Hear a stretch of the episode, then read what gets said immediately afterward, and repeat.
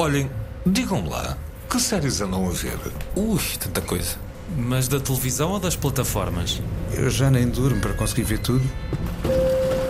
Bem-vindos a mais um episódio do Fora de Série, podcast sobre séries televisivas. Eu sou o Diamantino José e comigo estão Nuno Galpinho, Daniel Mota e Rui Alves Souza. Olá a todos. Ora viva! Ora viva. Hoje no Fora de Série vamos conversar sobre Arnold, minissérie documental sobre Arnold Schwarzenegger. que interessou-me muito uh, descobrir um pouco o que era alguém que vinha nas passadas do Ronald Reagan, uh, também alguém que vinha do cinema, que foi governador da Califórnia e que, ao contrário do Reagan, pelos vistos, acho que não sonha com um destino na Casa Branca. A comédia negra Barry, tens que ver até ao fim da primeira temporada. O último episódio da primeira temporada recontextualiza tudo o que acontece na primeira temporada e prepara-te para uma série diferente, que é a série que vem a seguir. e o clássico Hitchcock apresenta. Independentemente da qualidade dos episódios, vale sempre a pena ver um Hitchcock apresenta, nem que seja, lá está outra vez, pela duração. São 25 minutos em que tudo pode acontecer. E sabe-se lá se não virão outros assuntos, neste caso outras séries à conversa, até porque, para além do painel habitual, também cá está o escritor, empresário, produtor, programador, apresentador, entre outras coisas, Nuno Artur Silva. Olá, Nuno. Olá, boa tarde. Boa Viva. tarde, bom dia, boa noite. É, Onde quer que nos ouçam no podcast. É sempre tarde nos podcasts. constam-me que o Nuno é um ávido consumidor deste tipo de produto televisivo, é verdade? Sim, desde miúdo as séries eh, eh, marcaram toda a minha eh, infância e adolescência. As séries na altura, na RTP única. Séries daquelas que dizes que são das, das que formaram até o gosto por escrever. Completamente. Porque há séries que motivam-nos a fazer coisas. Eu lembro-me de ver séries desde uma altura em que eu, nem pró- eu próprio nem sabia o que é que ia fazer, a infância, né? mas Uhum. eh, o Bewitched, por exemplo, Uhum. casei com uma feiticeira. Eu acho que me apaixonei por aquela feiticeira eh, que atorcia o Pela forma- exatamente, Sim, sim, sim. Ahm, Samantha, salvo erro, personagem. né? Era a Samantha, É, eu exatamente. adorava essa série. Por exemplo, ah, lembro-me de ver eh, o Get Smart, série do Mel Uhum, Brooks. uhum. Era miúdo e terá contribuído para a minha formação humorística, certamente. Ah, lembro-me também de ver as séries com os bonecos do. é que Muppet Show? aquilo? Não, aqueles bonecos Oh, que eram Thunderbirds? secretos. Thunderbirds, Sim. pá, claro, era uma coisa Ah, incrível. toda, incrível. toda essa série Stingray, Thunderbirds, Captain, do Captain Scarlet são, são E incríveis. lembro-me Que é do mesmo autor do Espaço 1999. Epá, que era outra série que marcou completamente aí já talvez o princípio da minha adolescência. Sábados à noite, pá, às sete da tarde, talvez antes de jantar, era um episódio do Espaço 1999 e era incrível. Eu acho que isso fez parte da minha educação, da educação mesmo, não é só da educação televisiva. Geracionalmente eu assino por baixo, porque também apanhei exatamente essas, essas referências. não é? E, e na atualidade, Nuno Artur Silva, eh, algumas das séries de que, de que falei há pouco, o Arnold, a comédia Barry, a comédia negra Barry, eh, eh, o Hitchcock, nem vale a pena perguntar. Eh, estas séries dizem-lhe alguma coisa?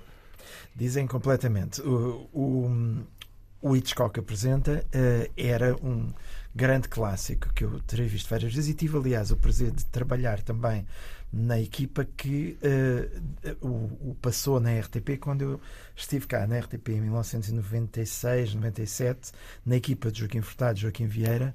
Lembro-me que fizemos um- um- uma coisa que era o TV Nostalgia, um, um horário na RTP2, à hora do telejornal, onde recuperámos grandes clássicos da televisão, entre eles o Hitchcock apresenta. Eh, outros, por exemplo, como o Twilight Zone, eh, que eram séries de culto e que nunca mais tinham passado na televisão e que lembro-me que em 1996, 7 recuperámos isso tudo numa altura em que ainda não havia a possibilidade de as ver a qualquer hora, em qualquer momento eh, no YouTube ou, ou, ou noutra, de outra forma na internet e na altura eu creio que para muita gente foi a primeira vez que os viram Eram tudo séries de boa escrita. que- de grande escrita. Quer dizer, o, o Twilight Zone, o Rod Sterling, que era quem apresentava também, é- fazia especial questão, ah, de, embora aquilo seja tudo séries de ah, ficção científica, de género, ah, tinha uma dimensão existencial até. Ah, extraordinária. E em 25 minutos havia ali as grandes questões. Uhum, O Hitchcock tinha sempre aquele humor negro ah, extraordinário com ele próprio a aparecer e a fazer às vezes até pequenas rábulas ah, relacionadas com o episódio que íamos ver. Que... E começava sempre com aquele Good evening. sim, que era notável. Sim, o sim. Barry é das minhas favoritas do humor dos últimos tempos, uh, humor negro de facto, e tem personagens que eu adoro, como aquele, aquele terrorista Chechen que é, é magnífico. é um, um dos grandes characters dos últimos tempos das séries. Então, e neste momento, o que anda a ver? Espera aí, deixa-me apontar aqui, que eu vou precisar disso. Uh, que- por acaso, assim, à queima-roupa, o que é que eu estou a ver? Bom, há uma coisa que eu desenvolvi o gosto de ver e que me tornei realmente hum, grande fã: são os documentários sobre figuras da música. Que terá. eh, Bom, desde logo aquele documentário sobre os Beatles, eh, do, Do Peter do- Jackson. do Peter Jackson, sobre o Let It Be, que eu, como fã absoluto e incondicional dos Beatles, que só vi avidamente Uhum. e que de facto mudou a imagem que se tinha dos Beatles, porque havia muita ideia de que aquele álbum tinha sido gravado num clima de conflito, E tensão, sim. tensão, e o que nós vemos ali é ah, grande camaradagem, certamente também momentos de tensão. Eu, pelo menos, tive um grande momento de tensão quando vi a Yoko Ono a cantar. Era um clássico. Sim. E hoje em dia, finalmente, o McCartney parece que disse que de facto não Exato. foi boa ideia. Finalmente, Ah, passados estes anos todos lá, admitiu. Ter a. Yoko Ono. É claro que não foi boa ideia, John Lennon. O ambiente no É. estúdio não era o melhor. Por que raio é que se leva a companheira para o estúdio omnipresentemente? Mas há um momento delicioso nessa série que é quando eles já estão no telhado a tocar. Ah, a parcimónia que a polícia pede para será que eles podem parar de tocar? Será que nos deixa ir lá acima? Ah, para eles British. É, é mudou um bocado. Eh, a Acho coisa- que a abordagem mudou nos últimos tempos. não é? Hoje em dia, não sei se seria. Bom, eles são todos Sir, mas de qualquer Pois. maneira. Nuno Artur Silva é o nosso convidado deste episódio do podcast Fora de Série. Vamos então avançando eh, de forma musculada, neste caso. Arnold, a minissérie documental sobre o culturista, ator e ex-governador do estado da Califórnia, Arnold Schwarzenegger. Meus amigos, eh, pedia-vos a vossa opinião, mas por favor, não destruam o estúdio. Não, de modo algum vamos dar aqui opiniões musculadas, não tanto quanto eh, o protagonista desta série. Eu gostei muito da forma como estão divididos os episódios, Uhum, uhum. porque tematicamente a coisa está arrumada eh, de forma que, em primeiro lugar, eh, esteja o atleta, e é assim que de facto a coisa começa, Claro. as suas raízes austríacas e a relação com a descoberta do culturismo eh, como mais do que apenas um hobby. Eh, estão bem evidentes e bem contadas nesse episódio. Depois, o segundo episódio apresenta-nos o ator reconhecendo quão maus eram os seus primeiros papéis. Sim. E, e como é de facto trabalhar com eh, James Cameron, que ele acaba por encontrar eh, a forma de moldar as personagens e de se descobrir como ator, e com o tempo acaba a ter, ter uma visão bem humorada sobre a sua própria existência como ator.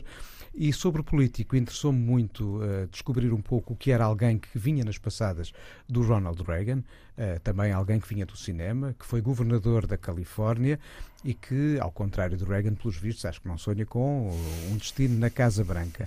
Mas, ao contrário do Reagan também, eh, a matriz política, apesar da fonte republicana que está na base de tudo, é um pouco mais próxima do que é o pensamento de um Partido Democrata, Uhum. eh, mais liberal do que propriamente aquilo que hoje vemos no Partido Republicano. Esse, devo dizer, foi o meu episódio preferido, o que estava relacionado com. Sim, o terceiro, que estava relaciona- relacionado com a sua faceta de político. Mas eu tenho um fascínio enorme pela história do Arnold Schwarzenegger, não é desta série. Já há muito tempo que eu gosto de o ouvir contar a história da sua vida, porque eu acho que o Arnold representa o sonho americano, ponto final. Claro. A pessoa que vem de uma cidade industrial na Áustria e que tem já desde muito novo o objetivo muito bem definido de ir parar aos Estados Unidos, de ir parar ao concurso Mr. Universo, que se vê, se projeta no palco do, do concurso e que depois, ao longo dos três episódios, vamos percebendo que a sua vida, como ele diz, não foi feita de sonhos, mas de objetivos muito bem definidos.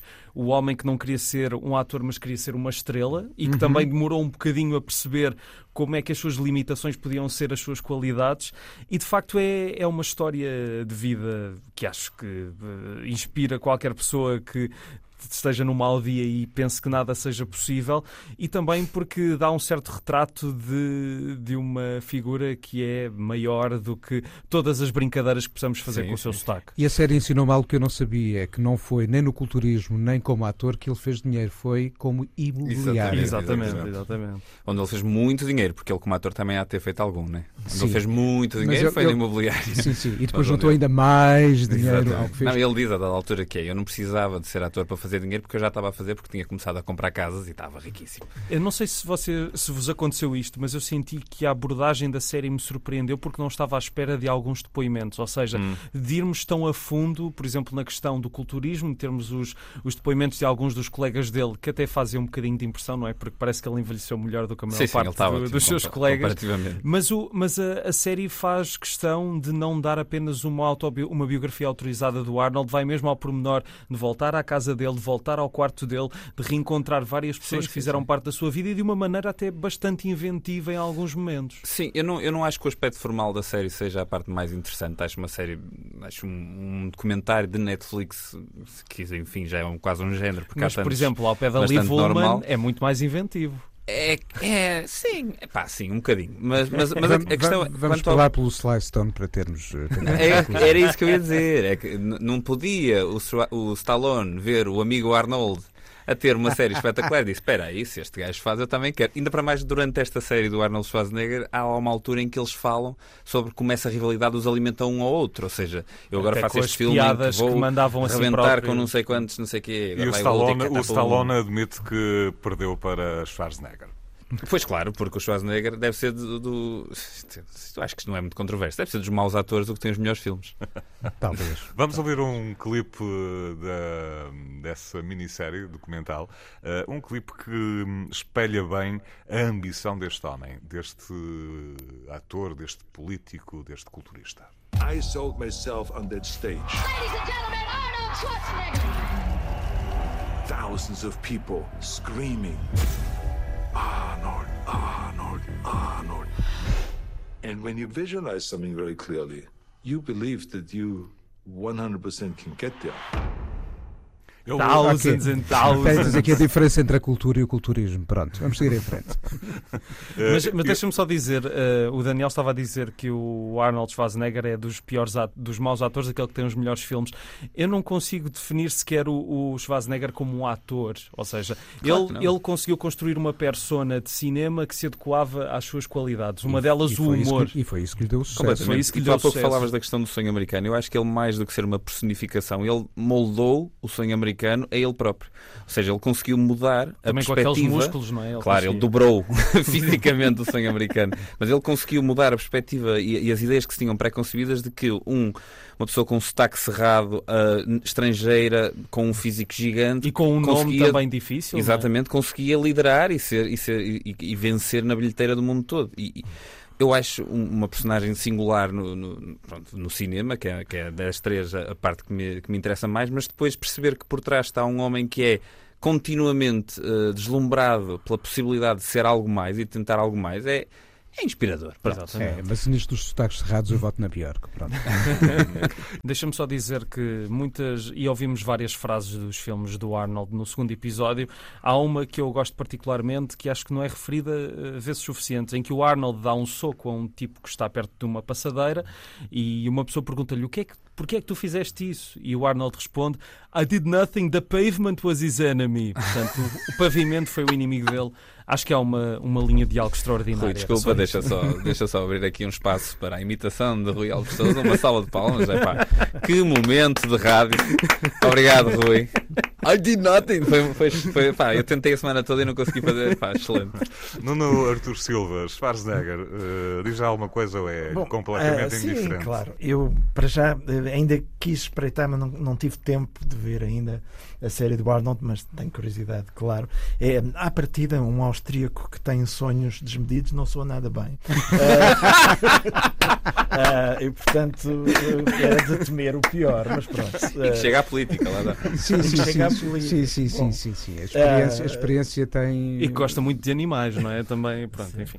Mas pronto. eh, É pá, isto é claro muito, que é muito o, parecido. Te- o Terminator, é, é- é aquele ciclo do- dos Terminator, é um grande filme. E há outro filme que eu adoro com ele, que é o Total Recall. Uhum. Ah, que sim, é sim, a partir do grande escritor Philip K. Philip K. Dick, que durante muito tempo foi, digamos, menosprezado, porque era um, um escritor de ficção científica, trash literature, e era simplesmente uma das mentes mais geniais ahm, do, daquele, daquele século americano, do século XX, e é um tipo- foi um tipo que antecipou tudo, todas as tendências que tudo o que se veio a concretizar em muitos domínios, quer dizer, e, a- partir dos livros deles, quer dizer, o Total Recall, Uhum. uh, Desafio Total, já teve duas versões que Sim. A segunda péssima. A primeira é muito melhor com o É. Schwarzenegger. E, por exemplo, é claro, o Blade Runner, é? um dos filmes da minha vida, sem dúvida, e da vida de muita gente, que era a partir do, do Android's Do Android Dream of of Electric Sheep. ou, por exemplo, Minority Report, Uhum. and so on, e etc, etc, etc. Há também uma série de contos que foram adaptados A série de televisão também. à série de televisão, e há também uma excelente adaptação que é o The Man in the High Castle, Uhum, exatamente. que é do, do Foi das- primeiro foi- grande livro dele. E foi das deu- primeiras séries eh, da, da Amazon Prime. Sim, apesar do nome eh, desafiador, uh, Philip K. Dick é, é um, é um dos grandes autores. Subscreve. É um dos Também, um autores, preferidos. Ponto. Eh, Sim, sim, sim. Não precisamos de ter a ficção científica. É como o Ray. Bradbury. É um grande autor de literatura Ponto final, americana. Ponto final. exatamente. Exatamente. Arnold está disponível na Netflix. Provavelmente, se estivesse aqui, eu diria eu voltarei, ou então hasta lá vista, baby. I'll be back. I'll be back. Ah, obrigado, Rui. Vá lá que, Rui, tens de ver o Total Recall que eu quero te You imitar. o... are not you, you are Não. me. Não, quero o get, get ready for a surprise! e a cabeça faz pum. Vamos mudar de capítulo e aproveitando a presença de Nuno Artur Silva aqui no Fora de Série. uh, Nuno, é obrigatório falarmos de hum, séries uh, nacionais. uh, que visão têm sobre este assunto? Bem, hum, eu, eu posso dizer que foi no meu período aqui na RTP, na administração, naquele mandato que tivemos entre 2015 e 2018, ah, julgo que terá sido das medidas que, que mais resultados eu acho que tiveram, que foi quando nós tomámos a decisão de que a RTP não poderia fazer o que os privados estavam a fazer, isto é, ter no prime time telenovelas.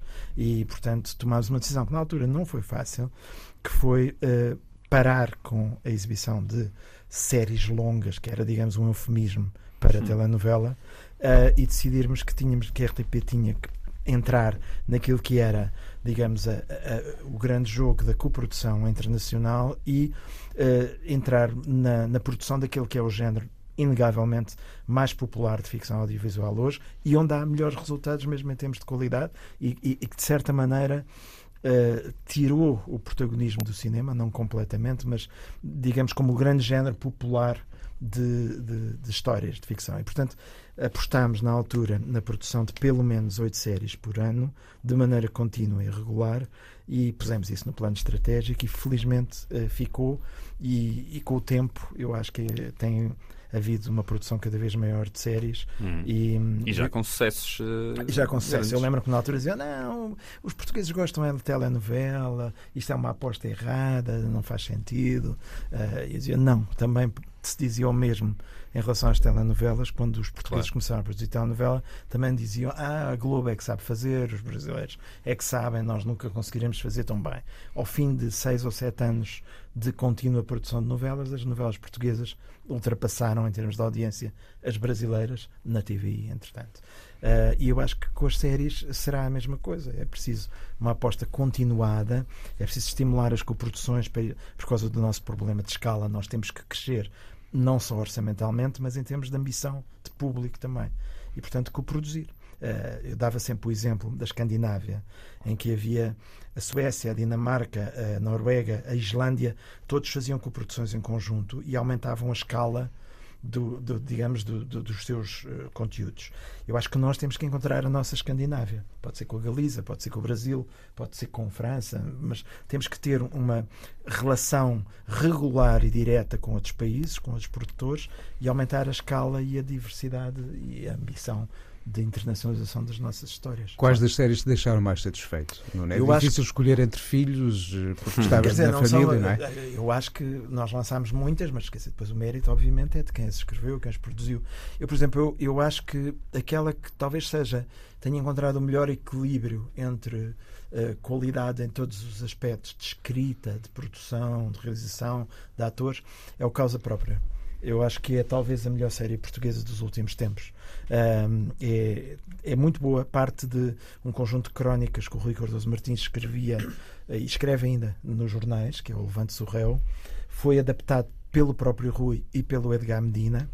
E, e tem eh, um elenco excelente com a Margarida Villanova e o Nuno Lopes à cabeça.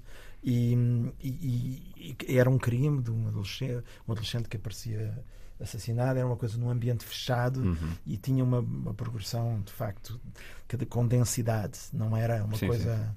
E acho que talvez seja o exemplo da série mais bem sucedida, no meu ponto de vista, a que conseguiu o melhor equilíbrio.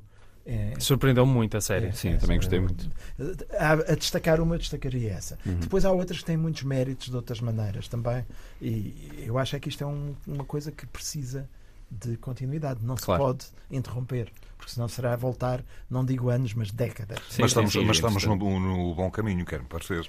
Sim, é muito importante que eh, a RTP continue a investir e que, do lado dos incentivos do governo à produção audiovisual, venham boas notícias, nomeadamente eh, dando incentivos a quem arrisca o negócio da produção, que é muito complicado. Sim, é preciso começarem também a aparecer as segundas temporadas, que não há assim tantas. Há muitas séries com primeira Sim. temporada sem segunda.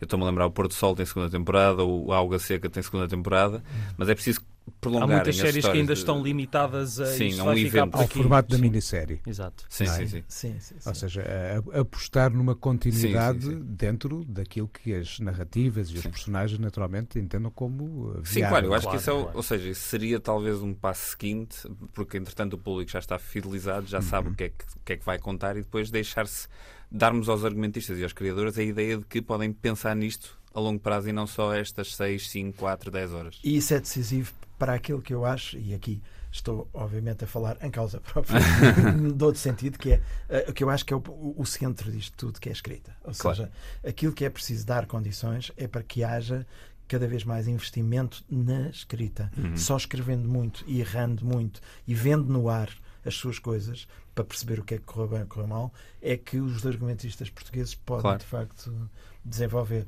Eh, E eu acho que é essa a aposta que deve ser feita. E quantas séries nós falamos aqui dizemos sempre ah, a primeira temporada não é a mais feliz, mas depois encontra. Exatamente, exatamente. Em tantas outras coisas. Quantos primeiros discos não estão Claro, ao nível claro, dos claro. segundos e dos terceiros que depois deram as carreiras aos Claro, respectivos claro, claro, artistas, claro, não é? Eu acho que o problema em Portugal tem sido exatamente que não se desenvolveu a profissão de argumentista, porque nós sofremos de uma coisa que é um drama para um país pequeno, que é um cinema em que a figura principal é o realizador e o argumentista normalmente é muito subalternizado, Uhum. tem sido uma tradição do cinema português, para o bem e para o mal é isso que tem acontecido, e do lado da televisão, como o género dominante era a telenovela, não havia prática de escrita de telefilmes, de Uhum, séries, uhum. minisséries, de teledramáticos, e portanto não se desenvolveu a profissão fulcral na indústria audiovisual, que é Uhum. do argumentista. Mas só, só uma nota por causa das telenovelas. Eu dou sempre este exemplo porque me apanhou desprevenido. Há uns anos estava em casa de alguém que estava a ver uma telenovela e apanhei uma cena de interrogatório entre um polícia e um criminoso e de repente o polícia era um polícia bom e o polícia mau. O polícia mau passa-se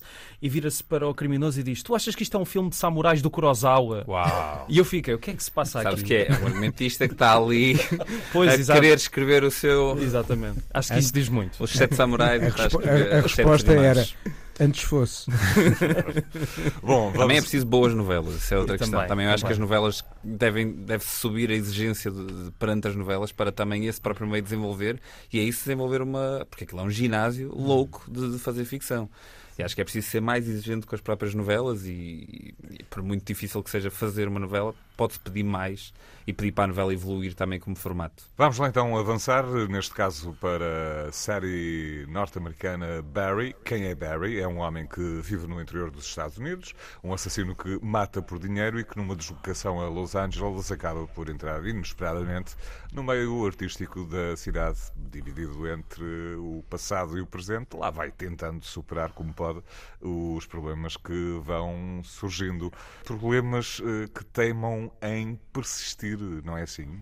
E ficando cada vez piores, temporada a temporada, e aumentando a escalada de imprevisibilidade não contes, desta não série. Contes, não contes. Acho que há aqui assim um trunfo por parte de quem tem de passar o Barry a outros. Quem quer cativar alguém para ver o Barry tem de contar pouco. Uhum. Dizer apenas aquela sementeira original e deixar depois que a coisa ganhe fruto, porque eu não fazia de todo ideia que a história pudesse avançar para onde avançou. As personagens começam a nascer de uma forma eh, bem sustentada. Há aqui, uma vez mais, Nuno, boa escrita na base sim. de tudo isto, não é? Sim, sim, sim. E é uma história que está a conseguir aliar a ideia uh, do mundo do crime, ou seja, temos uma história quase policial, uhum. não é quase, é mesmo uma história policial, mas que no fundo é uma história de humor e da junção entre as duas nasce algo que nós nunca tínhamos visto. Eu nunca tinha visto máfias como a Chechênia e a boliviana que acabam por surgir ali, de facto, no, naquele mafioso. Sim, é há um certo estereótipo, sobretudo na, na máfia uh, uh, colombiana ou boliviana? Boliviana. boliviana. Há uma novidade que é boliviana. É, exatamente, eu gostei logo uh, dessa ideia. O facto ah. de ser boliviana. Mas apesar de tudo, continua a haver aquele estereótipo de, de, de retratar certo, certo tipo de, de nacionalidade com um ar digamos, uma generalização um pouco abusiva, mas a verdade é que a série vai fugindo aos seus próprios clichês. Tal e qual. E eu acho que a grande personagem que se revela a dada altura é de facto o Chetano. É, sem uh, e, e, a série vai fugindo sempre à previsibilidade. Isso Também é que eu porque acho que há liberdade para explorar, não é? E dar-nos esses caminhos fora de um certo padrão de que uma série normalmente teria, não é? Sim, é, há pouco estávamos a falar da questão da primeira temporada. Eu digo sempre quando recomendo o Barry a que seja quem for, pá, tens que ver até ao fim da primeira temporada. O último episódio da primeira temporada recontextualiza tudo o que acontece na primeira temporada e prepara-te para uma série diferente, que é a série que vem a seguir, que não tem nada a ver. E a verdade é que o Barry é um produto da cabeça de um, de um cinéfilo extremo, que é o Bill Hader. Basta ver qualquer entrevista com ele e ele fala de tudo. Ele é uma enciclopédia de cinema e revela-se aqui não só um excelente argumentista, como um ótimo ator e bom realizador. E acabaste de dizer tudo. Da série, Esta é uma série eh, de alguém que gosta muito de cinema, porque apesar de toda a trama envolvendo os mafiosos e uh, esta personagem protagonista e mesmo o mundo do teatro onde ele acaba envolvido, é uma série onde Hollywood fala sobre si própria. Exatamente, exatamente. E é um comediante que vem do Saturday Night Live. Sim, sim, sim. De, com bastante é, sucesso na altura. Sim, e, e, aliás, imita, é possível encontrar em vários talk shows em que ele participou, imitações geniais, geniais. que ele Do Arnold Schwarzenegger também. ele é melhor. de, de muita não, gente. Não, não defendas tão mal, Rui, vá lá. mas, mas o que é mais interessante para mim no, no Bill Hader é aquela velha questão que já falámos aqui, que é a questão da duração. Temos quatro temporadas de oito episódios, à volta de sensivelmente meia hora cada episódio, e o que o Bill Hader consegue fazer com cada um dos capítulos da série, sim, sim. consegue esticá-lo para tudo o que ele quiser. Há um episódio que é um filme de ação, puro e duro, há um episódio Que, é, que é o revisitar dos traumas dele da guerra, em que vamos ficar a conhecer melhor aquela personagem e até surpreendidos, se calhar, pela positiva ou pela negativa. E também uma coisa que eu achei muito interessante, que ele já disse em várias entrevistas, é que o Barry, ao longo da série, segundo o próprio Bill Hader, vai ficando cada vez mais burro. e é verdade, ele torna-se uma personagem uh, quase à beira do grotesco, mais para o fim, mas é, é, é, interessante como sempre, a cada momento, nós vamos embalados nas surpresas da série e sentimos-nos distantes, mas ao mesmo tempo sempre distantes porque não, não nos estão a dar, estão-nos sempre a tirar o, o, tapete debaixo dos pés, mas num bom sentido. Não é? Uhum. Gostamos desta acidentalidade toda que a série tem. E a dada altura há um momento em que nós sentimos como as redes sociais não são rápidas, são fulminantes sobre o momento em que, uh, e já estamos a avançar, não estamos na primeira temporada, se calhar estamos um pouco mais à frente, há uma série de episódios em que a forma de medir a popularidade e a eficácia dos papéis e de estarmos ou não estarmos a fazer a coisa certa mede-se de um modo tão instantâneo, tão imediato e tão cruel que nos faz pensar, naturalmente, isto não é uma ferramenta para medir realismo, de como por vezes as redes sociais hoje em dia estão a substituir-se com demasiada urgência um papel de relação com uh, os mundos do espetáculo, uh, do teatro, da televisão, do cinema, que outrora vinham dos críticos e dos próprios públicos. Claro. Ou seja, de repente há aqui uma reação tão rápida, tão fulminante e tão sem falta de pensamento que dita pontos finais, parágrafo, antes sequer de se poder pensar uhum, que uhum. há tinta para escrever uma sim, letra sim. a seguir que seja, não é? Exatamente. Falou-se do Bill Hader enquanto protagonista, ele é um dos criadores da série, juntamente com Alec Berg. Uh, do elenco destacam-se outros nomes, já aqui se falou de uma ou outra personagem, mas eu realçava, por exemplo, a canadiana Sarah Goldberg, que é a namorada de Barry e atriz, uh, e do Stephen Root, o Fuchs, que acaba por ser sempre uma pedra no sapato do Barry. E o Henry Winkler também, Sim, o- que também foi o- um protagonista de uma sitcom muito popular nos anos 70 e 80 e que aqui ganha toda uma outra vida como o encenador eh, do grupo de teatro em que o Barry se vai inserir e que também não é exatamente aquilo que pensamos até ao fim da série. Também é uma personagem extraordinária. Destas relações sempre entre a comédia, o crime, o espetáculo, o showbiz, hum, é muito interessante ver como, como atores, comediantes puros e duros, arriscam Sim, sim, eh, sim. fora do formato. Dramaticamente. Dramaticamente, por exemplo. Eh, temos o caso do Ricky Gervais, que também arriscou completamente entrar num, num outro formato. E, e, por outro lado, as coisas do crime fazem lembrar sempre aquele filme genial do Woody Allen, que é o Bullets Over Broadway, em que há claro. o mafioso que de repente começa a se interessar por teatro também. Há aqui, é, eh, nesta coisa do Boa Barry associação. também há aqui uma, uma coisa desse género. Mas é, é de facto, o- eu acho o essencial é tira-nos o tapete quando nós pensamos que está aí para um lado, de repente se vira tudo. Isso é muito engenhoso do ponto de Uhum. vista de argumento. E, e engenhoso também este, esta, esta eh, faceta que o Rui falava há pouco deste tipo de séries, a contenção, eh, aquela ideia clássica do episódio de 50 minutos, o episódio de uma hora de televisão, que de repente migrou e muito por graça até dos consumos em plataforma. Esta ideia da contenção do tempo, os episódios serem de 10 minutos. Outro dia vinhamos até uma série eh, do Stephen Frears em que os episódios têm 10 minutos. Obrigam, de facto, a um trabalho de concisão na escrita que se torna extremamente eficaz depois pelo bom exercício da realização.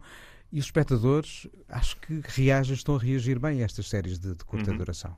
Sim, também acho que sim. sim. Sim, isso é o paraíso do- dos autores, que é poder fazer uma série como se fizesse um livro, Claro. capítulos com a- o tempo necessário Claro. e, e o, te- o tempo que devem ter e não o tempo que a publicidade obriga. Sim, isso é a liberdade do streaming também, né? que trouxe esta coisa do formato já não tem que ser cumprido porque vem aí o break comercial, etc.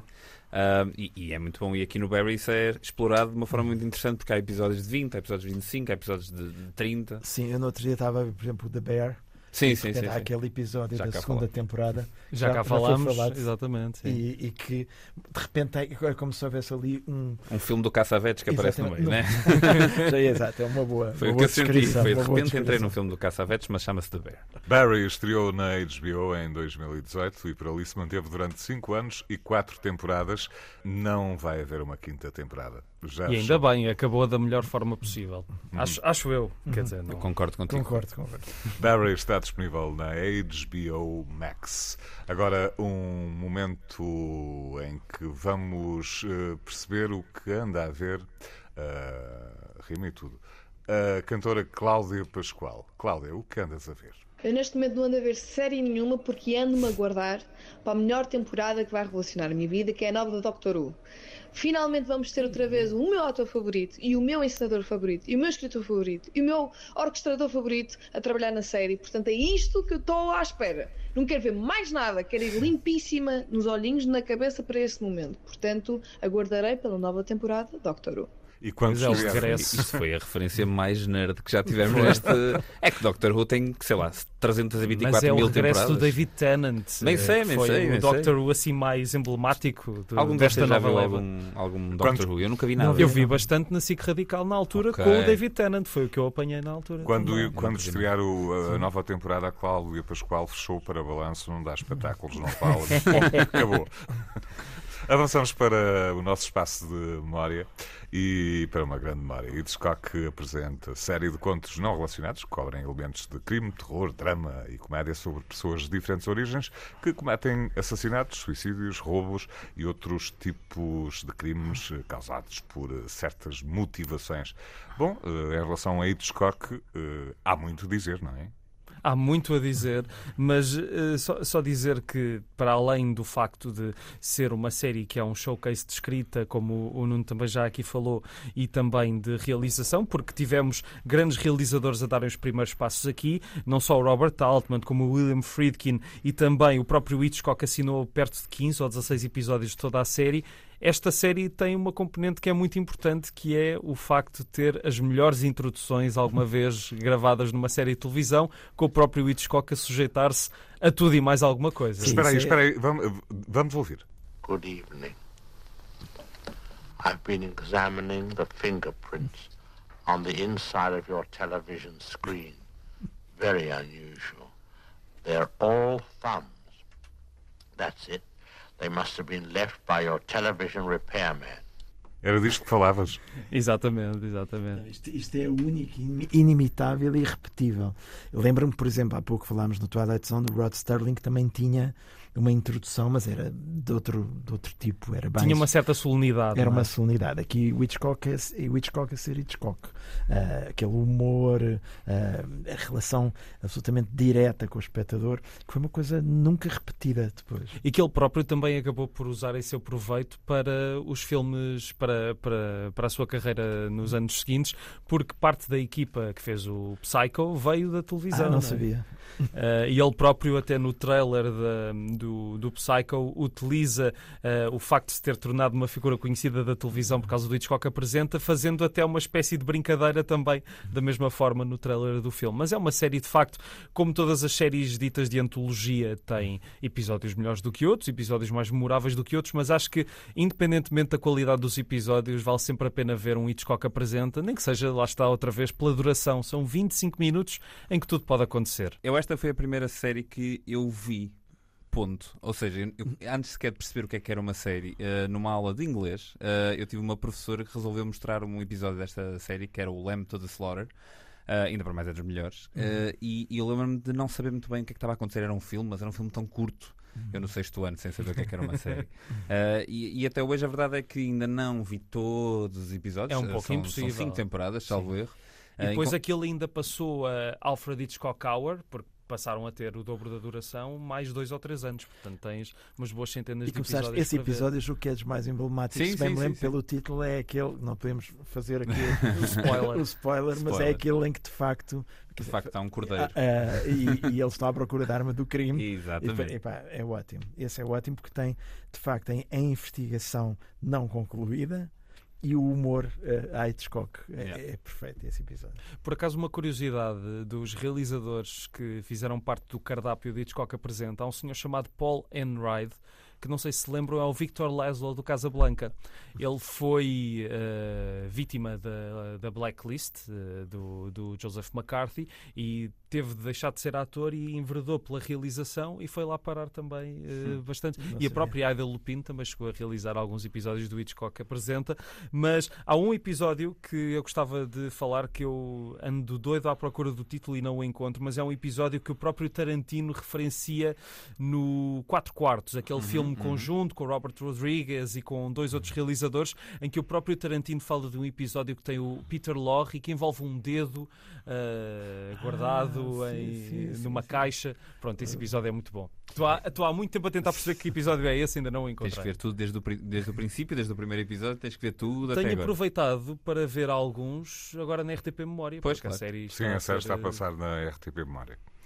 Nunca houve nenhum remake dessas histórias. não é? Eh, Houve houve um uma- revival em, É- eh, era ali uma nos coisa anos muito 80, estranha. 1980. A NBC, Era uma coisa a- muito estranha A porque NBC usavam- voltou a emitir alguns episódios da série numa versão atualizada. Alguns dos episódios eh, foram coloridos, não sei se poderei dizer assim. E o próprio Hitchcock, eh, eu acho que eles refilmaram algumas histórias e depois colocaram as introduções do próprio Hitchcock agora colorizadas, acho que é isso, o que dá um, um resultado final um bocado esquisito. Era impossível fazer um remake desta, desta série porque ela chama-se Alfred Hitchcock Presents. Tínhamos que arranjar outra personagem com o mesmo tipo de. O de Anthony Hopkins a fazer de Alfred Hitchcock, como fez naquele filme Não é, não sofrível. Dava, não dava, não dava. Sofrível, pela sim. inteligência artificial. Exatamente, exatamente. Good evening, chat GPT. Já agora, já agora a série original passou alternadamente na CBS e na NBC entre 1955 e 1965. Há pouco falaram do que veio depois da série e, eh, e dos atores que viriam a participar em alguns dos filmes de Hitchcock. É que, em boa verdade,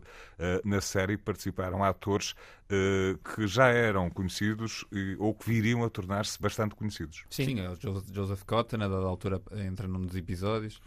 Não um dos primeiros grandes episódios do Hitchcock Sim. apresenta é com ele, exatamente. Sim, e o, mas é- eu acho é que o- uma das coisas que fica mais evidente nestes episódios e, e na escolha que o próprio, na curadoria que o próprio Hitchcock faz das histórias é um lado que é o lado que eu acho mais interessante no, no, no, no Tio Alfredo, que é o, o lado meio viscoso ah, das histórias. Quando se olha para, algumas, para, algum- alguns filmes do Hitchcock, nem todos são exatamente limpinhos ou bem contra o mal. Há muitos cinzentos. Ele tem um sentido de humor um pouco questionável aqui e ali. Não, mas o lado mais interessante é precisamente o questionamento moral Exatamente, personagens. É, é- isso é verdade. E há outra coisa interessante no, no Hitchcock que é ele, sendo um realizador que procura tão deliberadamente produzir efeito no- na audiência, ou seja, com uma preocupação tão grande de trabalhar o suspense, por exemplo, enganar o espectador, iludi-lo, ou seja, com um foco tão virado para o espectador, ele acaba por ser um autor dos mais reconhecíveis, o que eu acho que é, que é muito interessante porque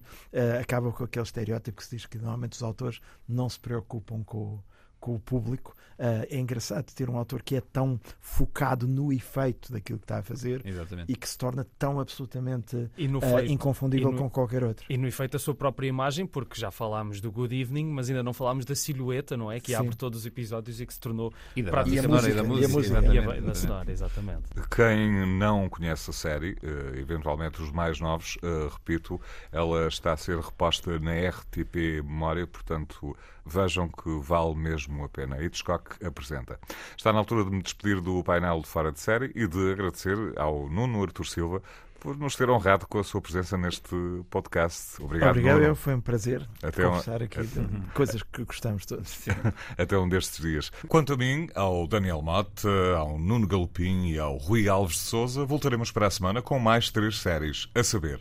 A Fúria, série inspirada pelo massacre levado a cabo por Anders Breivik em 2011, na ilha de Utoya, na Noruega. A queda da Casa de Usher, produção norte-americana de terror gótico. E no espaço de memória estará em destaque Sete Palmos de Terra. Termino com uma sugestão. Trata-se da estreia da sexta temporada da produção britânica The Crown, que irá agora focar-se na história entre a morte da Princesa Diana em 1997 e o casamento do Príncipe Carlos e Camila em 2005. Vai estar disponível na Netflix.